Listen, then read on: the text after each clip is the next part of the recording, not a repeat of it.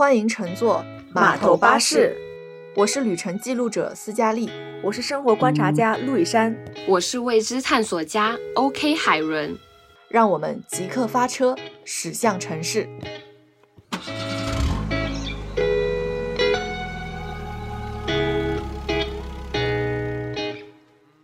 我们今天想到要聊这个话题，其实也是因为我们自己这个播客也做了有大半年了，也有大半年了吧？有快一年了吧？大半年吧，啊，两月份开始做的。但算上海伦的话，算上海伦是半半年，我跟所以就是大半年。对，二零二二年唯一能让我感觉到有存在感的一件事情，就是做了这个播客，因为我至少觉得这件事情会让我觉得这一年是有迹可循的，是留下了一点痕迹的这种感觉。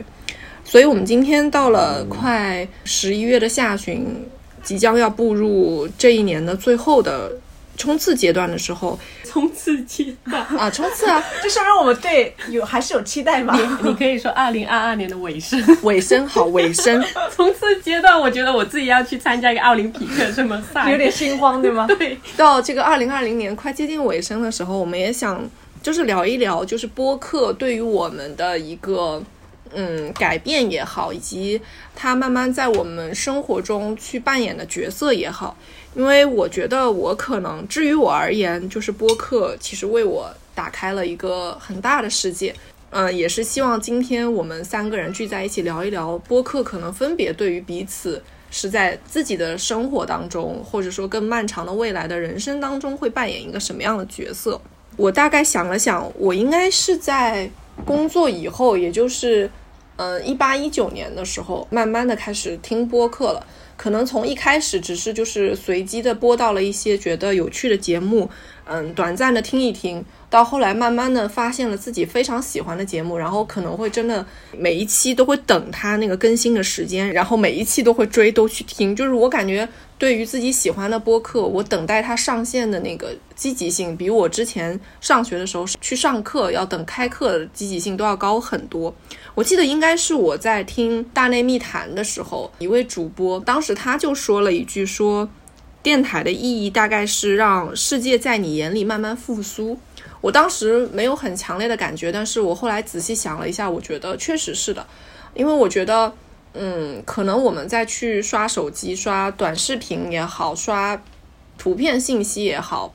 就是它的那种感知和声音慢慢在你耳朵里娓娓道来的感受是不一样的。而且其实播客圈，如果可以用“圈”这个词的话，播客圈的内容我觉得是很丰富的。然后它的深度和广度，以及能带你到达的世界遥远的地方，那个触感是不一样的，是非常的远的。说大了可以是一个打开我像一个世界的万花筒的感觉；说小了的话，可能就是说播客就像是每一个大城市里面的那一间又一间的小店，你就可能无意间走进去逛一逛，你离开的时候总归都会有一种内心觉得很充盈的感觉。不知道两位就是是从什么时候开始听播客，然后播客在你们心中的可能初印象会是什么样的呢？其实我觉得讲起播客，我觉得我应该还是比较早接触的。其实因为播客以前更多的喜欢叫它电台，小时候不是也是会有电台的这种频道出现吗？我记得我第一次听电台的时候是我初中的时候，那时候是收音机是吧？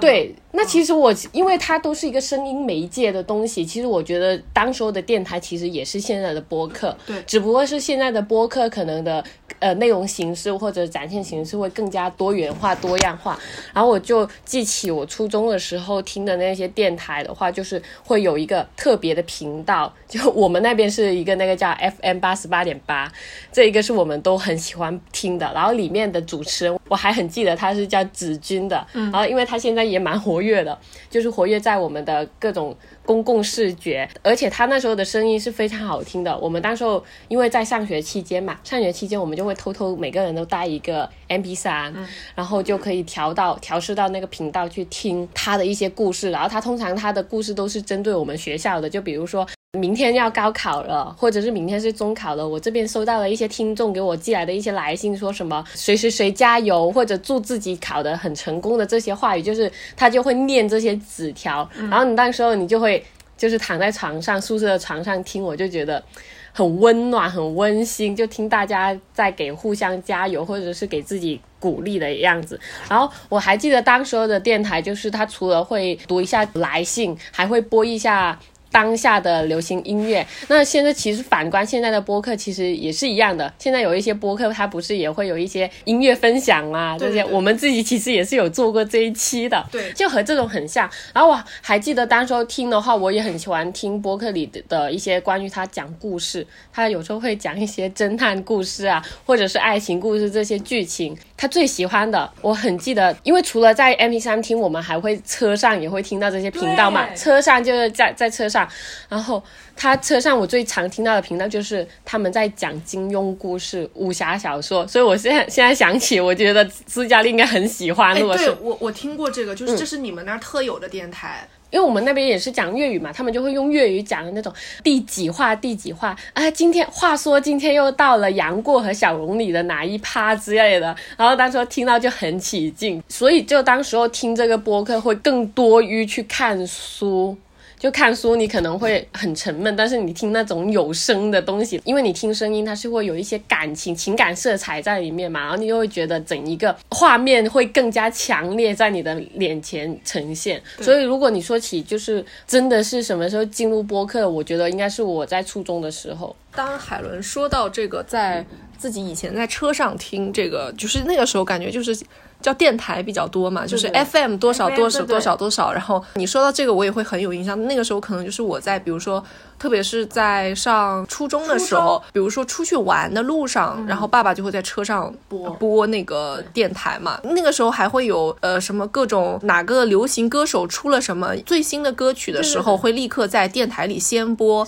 然后我就感觉，如果今天我在路上能听到那个我很喜欢的歌手的音乐的时候，就会特别的开心。然后你说到讲故事的时候，我就会突然联想到以前，如果是晚上可能。我下了晚自习回家的那个路上，可能会听到的电台里面还会讲那种真实的人的来信，然后听友的一些感情问题也有一些家庭纠纷也有，就那种那个时候会觉得车上的电台是一个和真实的。站外的人的那种互动会更强的，对，然后感觉到现在的话，可能我们的播客是一个录好了的成品，然后再去听的这样的故事会居多。你们说到就是在车上听电台 FM 嘛，我这边其实印象也蛮深刻的是，你们也知道，我初中的时候不是跟爸妈不在一块儿嘛，住在一块儿，然后我爸妈不是会经常来看我嘛，看我的时候，我说，哎，爸爸，我们去兜风吧。我这个时候特别喜欢坐在车上，然后呢，我爸就会把。随便打开一个电台，然后呢，他很喜欢听那种，比如说二手车卖车什么价，对市场什么行价怎么样，什么我这个开了多少万里了，然后呢，现在有一些什么什么哪儿磨损，我想咨询一下，我现在这个车如果以二手车来出售的话，什么什么价格？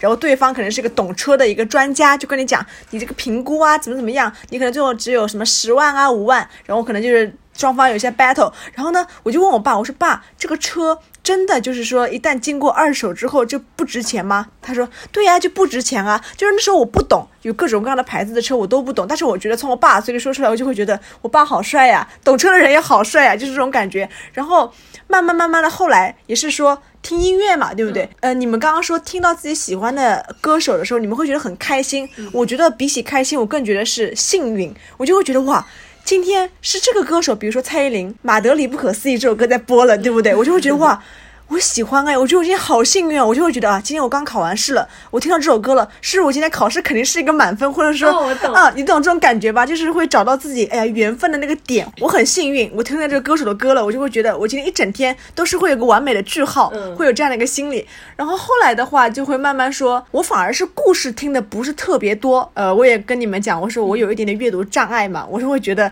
比起文字，我更喜欢听别人讲，或者说是视频的呈现方式。所以在初中、高中的时候，我会觉得。哎呦，是一个蛮有意思的一个呈现方式吧，也是一个蛮有趣的获取信息的一个途径。然后后来嘛，就到了现在，就是我们一起在做播客，然后听一听。因为那个时候思佳总是会给我安利，因为他很喜欢，就说我最近听了刘琴老师的课了，他讲特别好。对吴军老师讲硅谷那边的什么奥秘，跟我讲，他说你快去看。我说的话可没这么土。对，是他比我洋气，但是话就是这么意思。他的意思说我来分享给你的，你可以去听一听。对，就是那个时候会觉得啊，原来。里面不只是有卖车的二手车，还会有更多我们想不到的。跨领域的学科，还有各种各样的小故事等等，我会觉得这个世界在被慢慢慢慢慢慢的打开，然后我自己的这种接受度吧，也会在慢慢慢慢的提高吧。哎，但是你这么讲的话，我因为你刚刚也是从之前讲到现在嘛，然后其实我是我想了想，我好像是。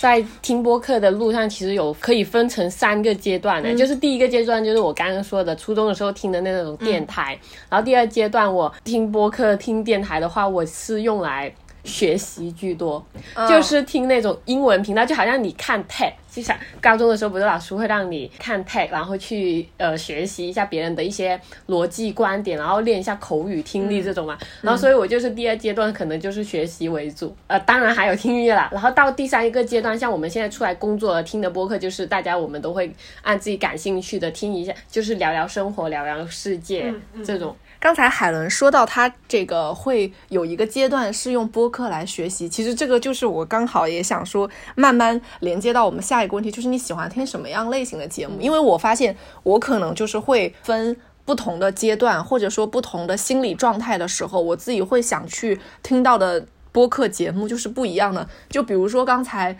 嗯，我也不知道为什么，我给那个，我给陆一山讲了那么多电台里精彩的故事，他最后只记得了我听刘晴、听薛兆丰和吴军。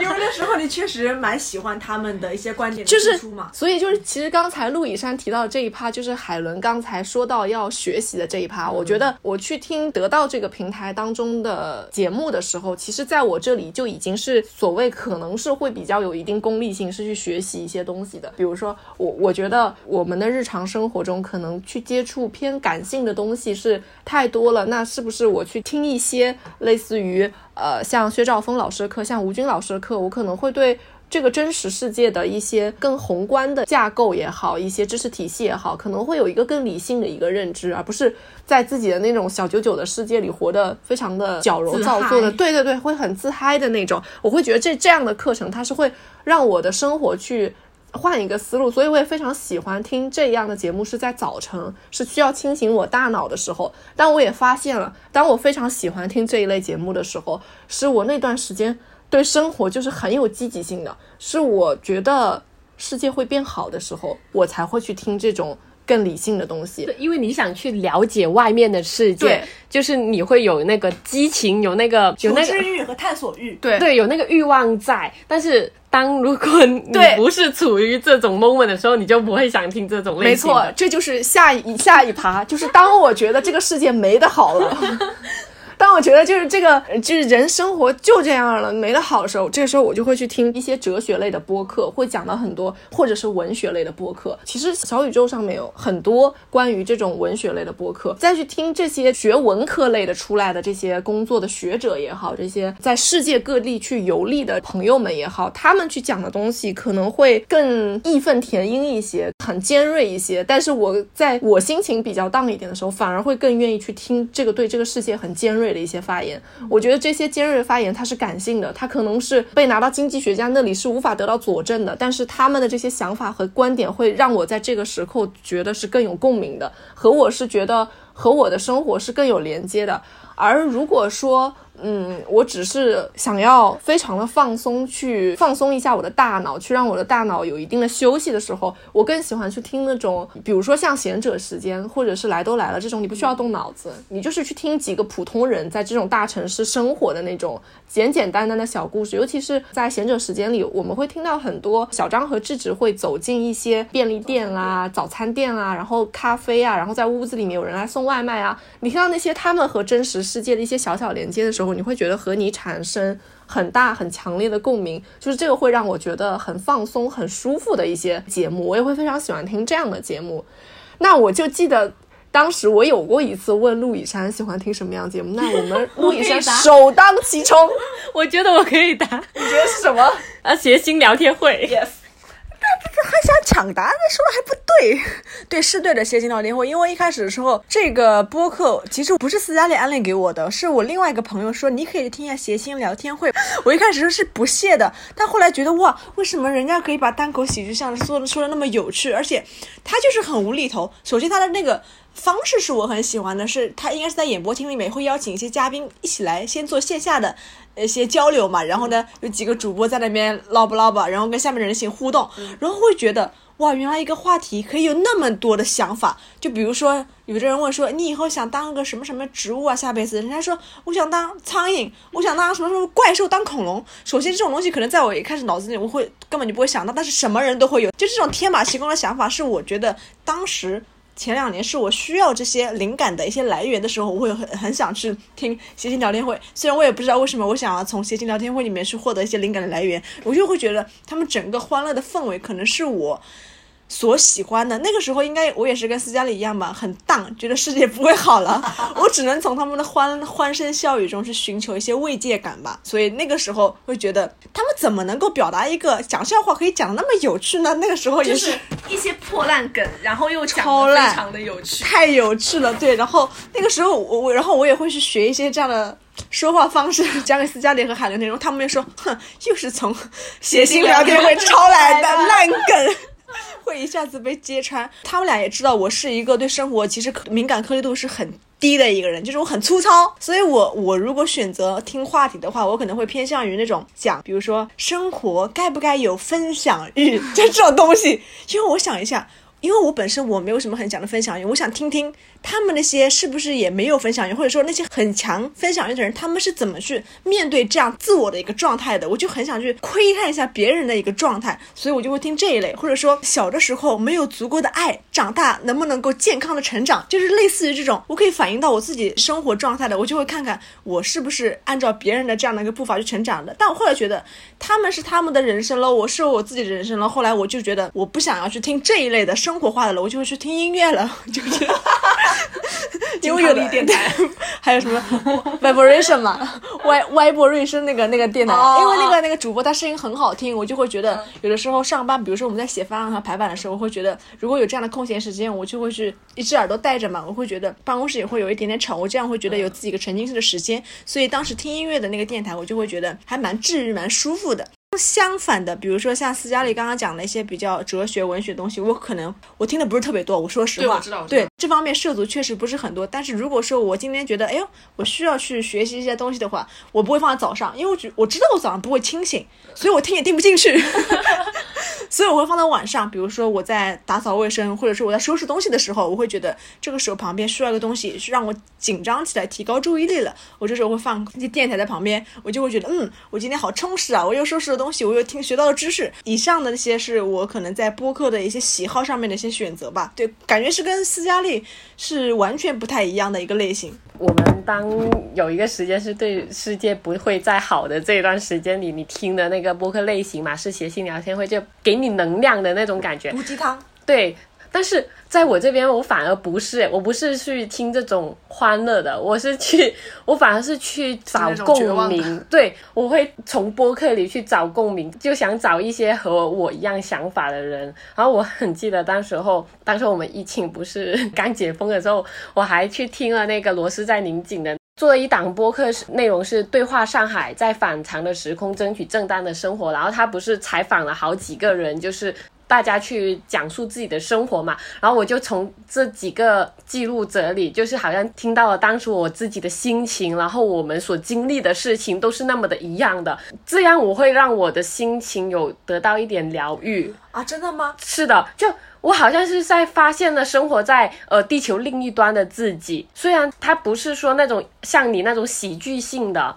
毒鸡汤性的给我一些快乐，但是我反而也能从大家这种都那么低能量的里获取一点能量。我我能理解你这个方式，但是我会觉得说。我已经很不开心了，我再去看看别人跟我相似的生活状态，我会觉得哇，怎么你也这样啊？我会觉得雪上加霜，哎，我就会觉得啊，我更难受这种感觉。我觉得我当时后就是要疗愈自己，那肯定也是需要有共鸣的，所以我就觉得我需要听这种，就好像你刚刚说你喜欢的类型，其实和那个斯嘉丽的类型完全不一样。我觉得也是我和你的那个差别，就是区别在这里。嗯，对，我懂你这个意思，但是我我因为我有一次。有一个反转，是因为也是疫情嘛，那段时间我真的是非常不开心。我跟斯嘉丽老想，因为我们两个总是也抱怨这个状态嘛，然后我就去网上搜寻关键词，也是在播客里面搜，就比如说上海疫情，搜出来之后呢，我可能也会去听一下他们状态。我觉得那个时候我就崩溃了，就是我觉得我可能想想去寻找一个突破口，但是我发现这是个死胡同，这种感觉我绕不出去了，所以我最后觉得。OK，我不能听这些东西了。我知道，因为大家都在一个空间里面，我觉得我可能在这个里面找不到我想要的答案了。因为我想要一点点光，但我觉得都是灰暗的东西，所以我就会觉得我不能再去搜索这类型的关键词了。我得要去跳脱这个圈子，然后呢，去在我自己的内心去寻找答案吧。因为在他们身上，对于我而言，可能找不到我想要的答案了。可能只有我内心豁然的时候，可能才会觉得啊，这一刻我是有光的感觉了。对，可能是跟海伦还不太一样这个感觉。但其实我有一个想法，你不是特别喜欢听写信聊天会吗？但是就是不论是写信聊天会啊，还是其他的这种单立人出来的，呃，各种各样的这些单口喜剧出来讲的第一句是什么？喜剧的内核是悲剧。对，这个我知道。因为我觉得他们就是在用一个非常幽默的、看上去像烂梗一样的东西，在给你讲。这个世界上最悲哀的一些事情，但可能比如说他的表现形式会是你可以接受的，对。但是他讲的这个世界一样是糟糕的，这个世界一样是没有好起来的。我其实说到包括像在上海疫情或者等等之后一些很不好的事情的时候，我如果刚好看见我非常喜欢的播客去出了一期节目，这个题目一看就能看出来嘛，我就会立刻去听。然后当我听到。原来连他们这种在我心中这么牛的人也觉得世界不会好了。我想，嗯，这个世界就是不会好了。我觉得挺好的，这样大家都是我们在一个平等的世界里，我们都不会好了，然后我们对世界都没有期待了。哦，那你如果这样说的话，我可能知道我的这个状态什么属于一个什么状态了。我可能属于逃避型的人格，就是我可能知道这块是一个伤疤，然后呢，我可能不太敢去直面它，所以我选择绕开。就像你们刚刚讲的，比如说你喜欢的主播在聊这个话题了，我可能会觉得，虽然是你我喜欢的人，但是你在聊这个的话，我知道这块是我的伤疤，所以我会觉得 OK，你不要碰它了。我可能是会选择是一个绕路而行的人，就是不会像你们说，因为我想要找到共鸣而去揭开它、看看它。我可能会觉得，OK，我知道这个事情，你不要再跟我讲了。可能这可能跟我的性格也有一点的关系。对，理解，理解。逃避型，对，逃避型人格。你选择你喜欢听的播客会是更轻松向的。你希望播客可能在你这里更多的是一个能让你悲观的世界不要那么悲观，可以更。尽量看上去是阳光而明朗一些的。对，我其实有一段时间也特别喜欢听聊谐星聊天会，但是我你应该知道，我放谐星聊天会的时间就是做饭的时候。嗯，我特别喜欢在做饭的时候、扫地的时候去放这个，因为我觉得我可以分一只耳朵去听那些很搞笑的事情。我其实觉得我自己蛮长一段时间里去听播客这件事情，开始慢慢带着有一点。功利的感觉的事情，因为我其实也很长一段时间里也很喜欢听那种轻松向的东西嘛。但是可能当有的时候我突然觉得，就是时间的碎片化变得非常严重之后，我反而希望播客它能承载的东西是更多的。因为你想，基本上我们听的播客节目很多都是呃四十分钟往上，长的可能得有一个多小时。就是我听的那些，比如说文学类的或者是哲学类，它可能都是蛮长的。但是你会觉得在这个一个多小时里。他们讲的东西是言之有物的，是有故事、有递进的这样子的一个节目。我有一段时间就特别沉迷听这样的节目，因为我总觉得我都花了这么久的时间让我的耳朵在听你了，我希望你讲了点有用的。我也听过一些，比如说其实讲的非常好的一些娱乐向的节目，但后来我突然有一天觉得。我为什么要听你在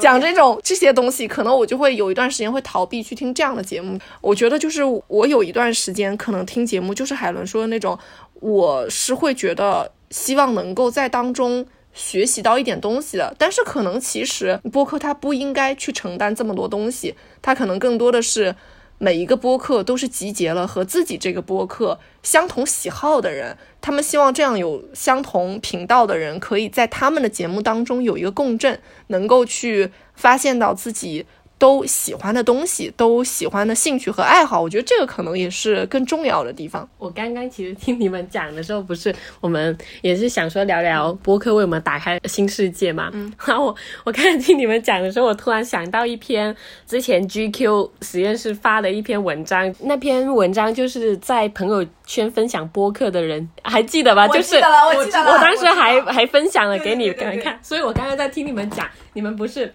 用了很多高频的词汇，陆以山刚刚提到的颗粒度，斯嘉丽刚刚提到的共共振，共振对。对，然后我就想到那篇文章里有说到说，现在听播客的人经常出现的几个词汇就是这几个，然后我觉得这也是播客给我们带来的一个收获，或者是呃提升我们自己语言表达能力的一个方式。然后我就所以你干嘛笑啊？没有，我就突然觉得就。这也算是我们在播客里所获得的一样东西，就是在语言上的表达会比之前我们平平无奇的语言中增添了更多的色彩。提问，那海伦，你觉得你自己的普通话提高了吗？稍微好一点点啦。有好很多啦，很多好很多好很多。哎，不过海伦一提到这个点，我其实就会想到，我不知道你们有没有观察过，就是我们喜欢听播客的这些平台上面这些节目，我其实觉得，至少在我能关注到的范围内，我会发现播客节目中会有更多的年轻人愿意去讨论一些偏社会性的议题，以小我见大我的那种。会发现，当我去听更多的这些和社会性议题相关的这种节目之后，可能我自己对于这个世界的认知和原原先我建构的这个三观，可能是会有一定的突破和改变了。这就是包括像海伦刚才有聊到的《罗斯在拧紧》，我觉得《罗斯在拧紧》是一个注重于去聊一些以年轻人的视角去聊这种社会性议题的。是的，然后我觉得很多，包括我在听嗯咸宁期或者是不合时宜这样的节目。包括像以前的展开讲讲，展开讲讲是会通过，或者像戏剧戏剧对，对或者像随机波动也是，我觉得他们会去借助一个着力点，然后去探讨这个社会上的关于年轻人、关于女性、关于权利、关于金钱等各种各样的一些社会性的议题。我会觉得这个会让我觉得是对我自己的一个。人生三观有很大改变的地方，我觉得可能以前我自己认为自己已经是一个很包容的人了，认为自己已经是对这个世界的认知足够全面的人了。但是当我可能去听到了这种各个视角的人，以及他们去真的走进了实处，走进了他们的工作领域去窥探这个世界的时候，我会突然觉得自己其实可能对这个世界的认知还是很狭隘的。你会去通过。听到这些播客，去看到这些年轻人，这些可能没比你大多少岁的人，和你差不多大的人，在这个世界上去努力去做出的一些行动改变，以及他们去对这个世界去做出的追求的时候，我会觉得这个是对我很鼓舞的一个点，会让我觉得说，我在这个社会当中，也许我只是很小很小的一个我，但我可能也承载着一部分的社会责任。我也会觉得从他们身上会去认知到，即使这个世界可能是很糟糕的，但是像他们也在非常努力的在向前爬行的时候，我会也觉得说。可能也能同样激励到我们去继续往前走，有这样子的一个感。播客在我身上带来的很大的一个改变是后面想跟大家讨论的，因为我不知道播客在你们身上有没有带来改变。我觉得可能我自己最明显的，并不是在听那些文学类的、影视类的，或者是哲学类的以及上课类的那种播客当中，他们去带来的。这种会很直观的影响，而是说这些不同的年轻人在聊到这些社会性议题，在用他们的非常强烈的语气去表达对这个世界的认知的时候，我我有被这些人去触动到，我会觉得说我可以认识到我自己是一个也是应该鲜活的活着的人，会我会觉得。我也希望能够通过自身的一点小小的努力，也许没有办法去撬动这个世界上的很多的事情，但是我希望的是，我作为一个年轻人，作为一个受过高等教育的年轻人，可以对这个世界去产生更深的连接，去努力的去做自己的一些改变。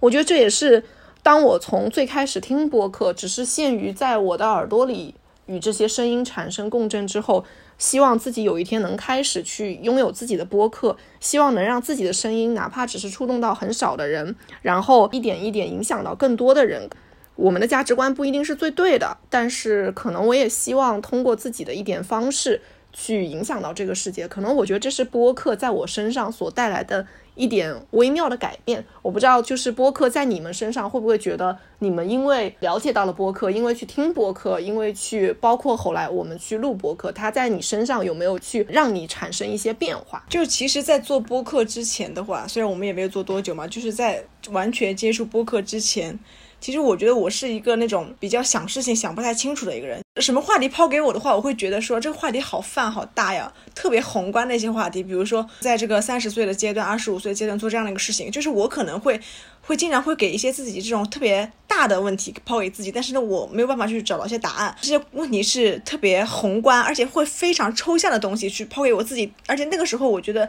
在我那个年纪，我没有办法去寻找到答案。这个时候的话，在接触的播客之后，我就会发现，其实大家也也有会在讨论这样的一些话题，但我就是说。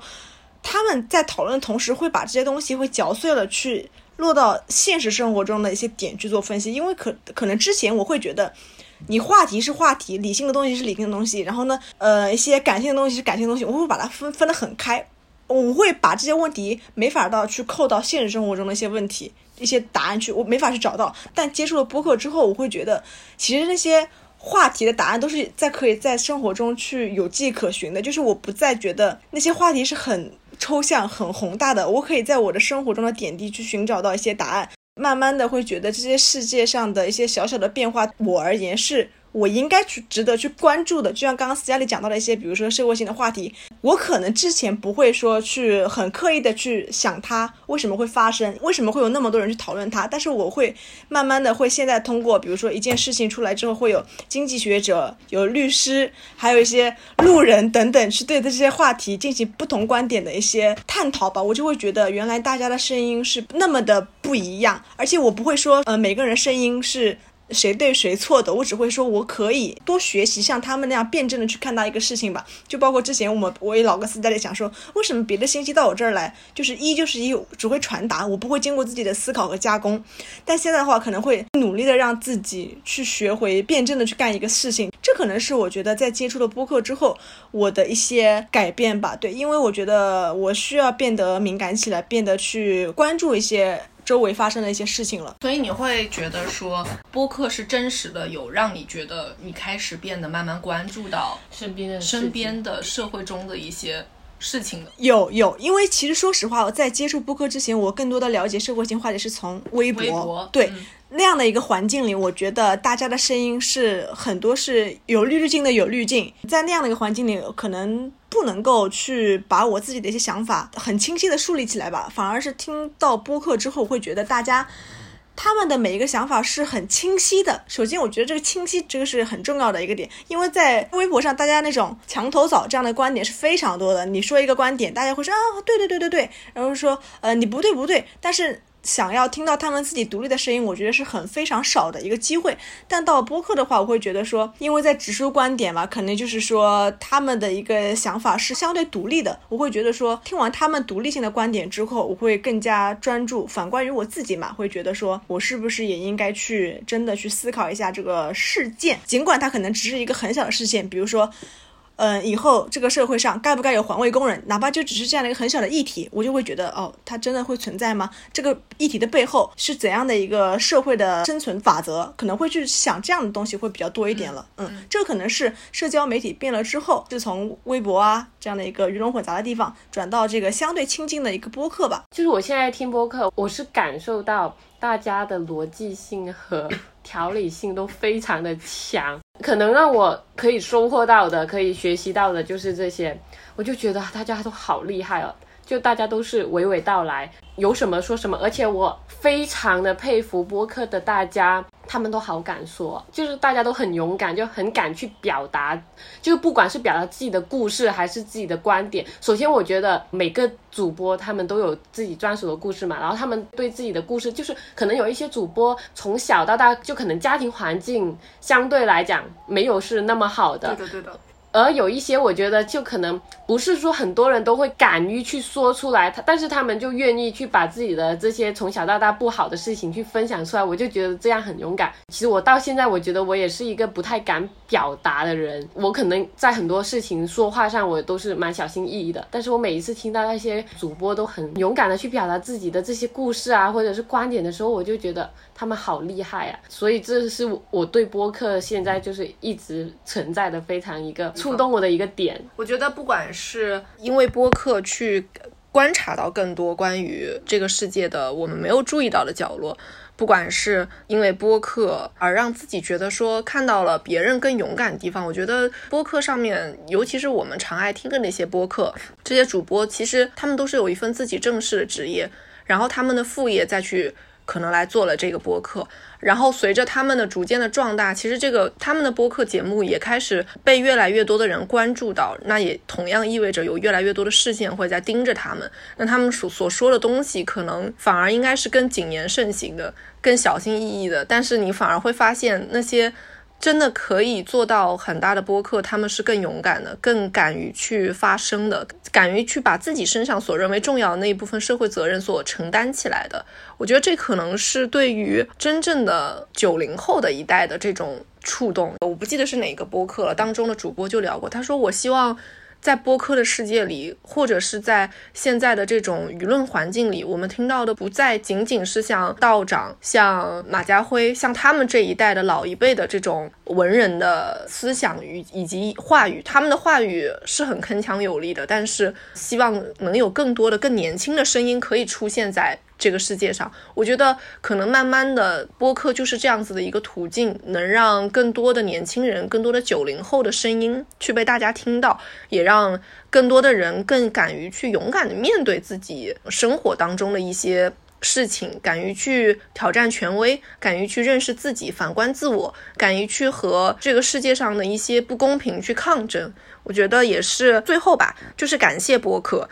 他在让我们容易陷入焦虑的当下放逐了自我，给了我们一个放逐自我的地方。那我提问一下，因为斯嘉丽是可能在我对他的理解里面，我觉得他是一个一直是一个很追求理想的一个理理想主义者，对不对？我想问的是，在你接触了播客之后，你觉得还是继续就做你的理想主义者，还是会觉得 开始偏现实主义一点了？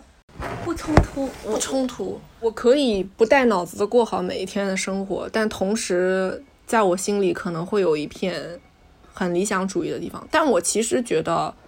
真的那些我喜欢听的那些播客，我喜欢听的那些播客，你们也都知道是哪些，反正就是那些，就是这些播客的人，他就是在，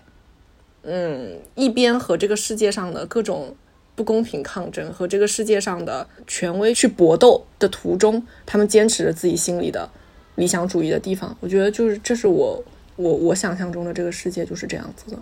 而且，嗯，而且我觉得我可以在就私下在讲的时候，我可以很明显的感受到，就是播客给他带来的就是陪伴，还有他连接这种各种社会大小事的一个一个因素吧，连接因素。对，我觉得我能懂，因为有的时候。他他会跟我讲一些事情，可能这种在我在我这边找不到一些想要的可以讨论的答案，然后他就会去播客寻找新的答案。你说的没错，或者就是我在播客上面听到了一个什么让我觉得非常有共振的故事，我就会去和陆以山分享这个故事，然后连陆以山听完了就是。啊，你说的有道理，然后我们这段对话 你给就结束了。你可以给到他陪伴，但可能你给不到他连接。就是可以给陪伴，但是得不到心灵的慰藉。但是但是播客可以给他陪伴，也可以给他连接。我还想说的是，就是播客在我这，我就觉得它和书籍和电影都不太一样，因为我们有时候看书和看电影的话，我们都需要比较专心、非常的专注的去看一本书或者看一个电影，才可以去把整一个情节去理解透。但是我觉得播客它就是不需要我们如此的。专心致志，它可以让我一心二用。就是我在做别的时间的时候，就一边做别的事情，然后一边从这些声音去获取一些其他精彩的故事，然后还有一些比较高质量的别人的谈话嘛。然后所以就是赋予自己一些碎片化的时间更多的价值和意义。对你说到这个东西，我想到，因为之前有朋友跟我讲，说：“哎，我在听你们的。”播客哎，听我们码头巴士的播客。我说你什么时候听啊？他说我一般都是摸鱼的时候听。我说为什么 我们的播客不只有你上下班的时间专心的听吗？为什么摸鱼？高质量的对话。为什么要摸鱼的听？他说就我一般工作的时候特别辛苦，但我听到你们三个人在那边哈哈笑，我就觉得很开心。我说 OK fine，那那个点也满，我也蛮满足的。就是可以给别人带来欢乐。就我们这种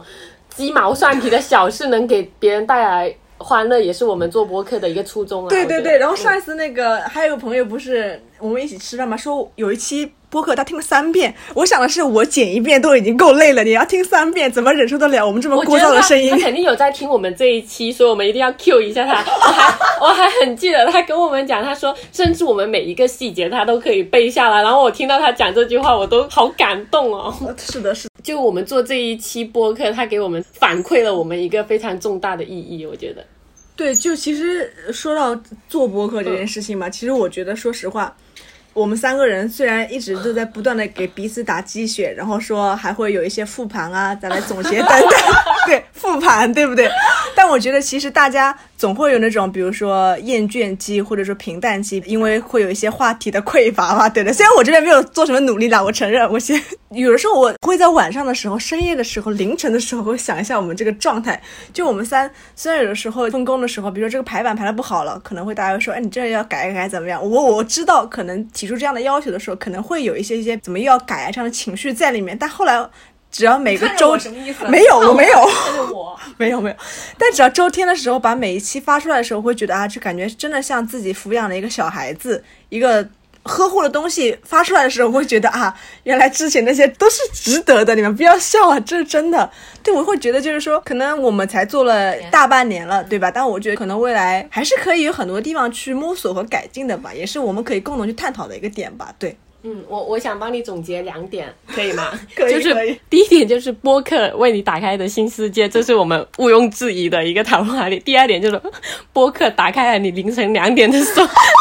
的脑脑洞，让你开始复盘我们的所有工作流程。其实我也想说一句，我们在对待我们这一档东西的时候，我们都是理性的，就是不太带感性色彩对。对对对，就是其实 说实话，对我我对对对了，是 很相对理性的，没有没有，我怕他今晚又再次打开了他的他的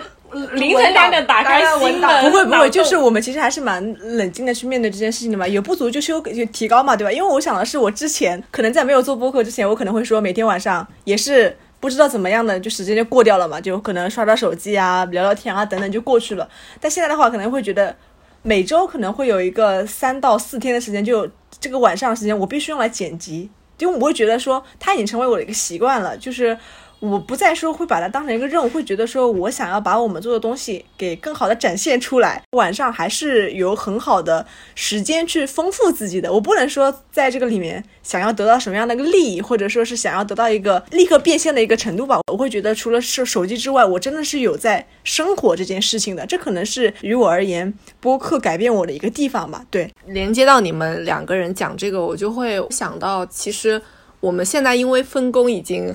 不好意思，我们现在提前在节目当中进 开始了一些复盘。我会觉得很明显的一个点就是，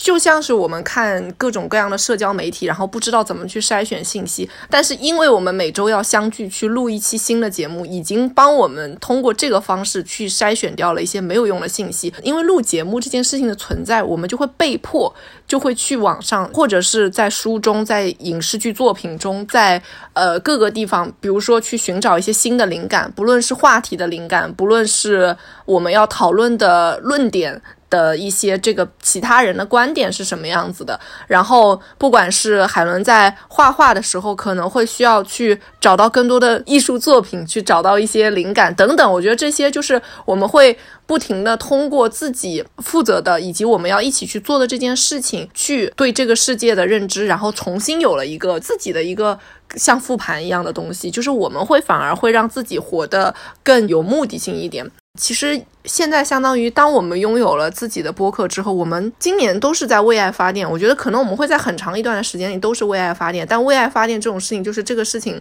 一定是你觉得值得，你才会愿意一直发电的，不然你终究有一天会停下来嘛。我就想说，可能你们怎么咽口水了？你们 你们俩这微笑是什么？对未来有憧憬，好期待啊！我都紧张了，在我讲的这个马上就要转折点的地方，两个人突然开始笑了出来。我刚刚说哪了？未来发电。我们笑就是觉得我真的，我们俩真的是会觉得未来有蛮好的一个发展。你看，你又笑了。我好像听懂了你在讲什么。我觉得我不知道，反正我是觉得这个做这件事情让我们三个人都在变成更好的人。因为我觉得持续创作就是一件很难的事情，因为你持续创作的同时，意味着你需要持续的输入，不然是你是没有东西输出的。但我觉得就是这件事情是三个人都在进步的。你说到这个持续创作，因为上次有个朋友跟我讲，他说：“哎，听说你们有一个电台啦。”我说：“对啊。”他说蛮有意思的，还可以播声音。我说怎么了？你不知道播客这个东西吗？然后呢，他就又跟另外一个朋友讲，他说哎，他们有电台哎。我说哎呀，没小事小事，就弄弄玩玩的，对吧？他说，然后另外一个朋友问，真的有多少人啊？我说真的，粉丝不多就四百多个人吧，对吧？他然后另外一个朋友讲说，你要抓住机会，说不定里面就有一个资方来投资你们，你们就成为了 KOL 了。就当他说这种话的时候，我就会觉得哎呀，我又有动力了。虽然不是为了眼前的利益，就是觉得。我们还是会有很多的可能性是被我们所创造出来的，对，嗯，真的就是我们不是在做这个播客嘛？有时候你会跟朋友聊天，然后可能新朋友也在，然后突然间你会提到这个话题，就是呃说做播客的这个，然后别人就会突然有兴趣了，然后就以此播客的这个东西去打开你和新朋友的一个话题。嗯，因为我其实我也试过。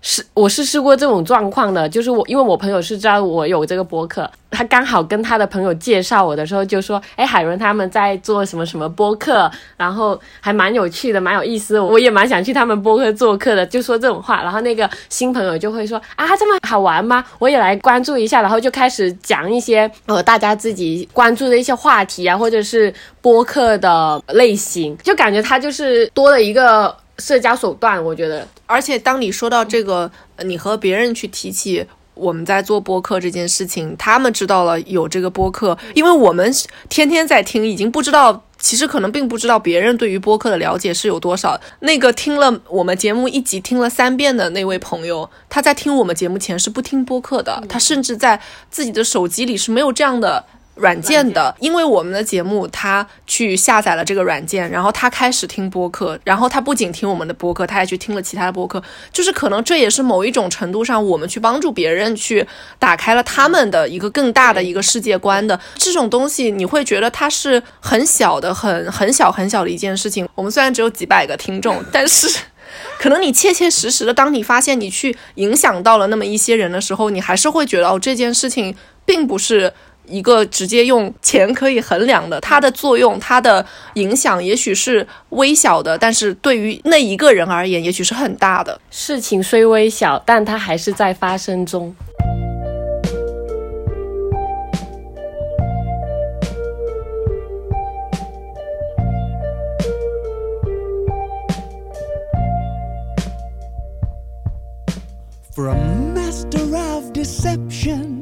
And subterfuge. You've made yourself quite the bed to lie in. Do your time traveling through the tanning booth so you don't let the sun catch you crying. So predictable, I know what you're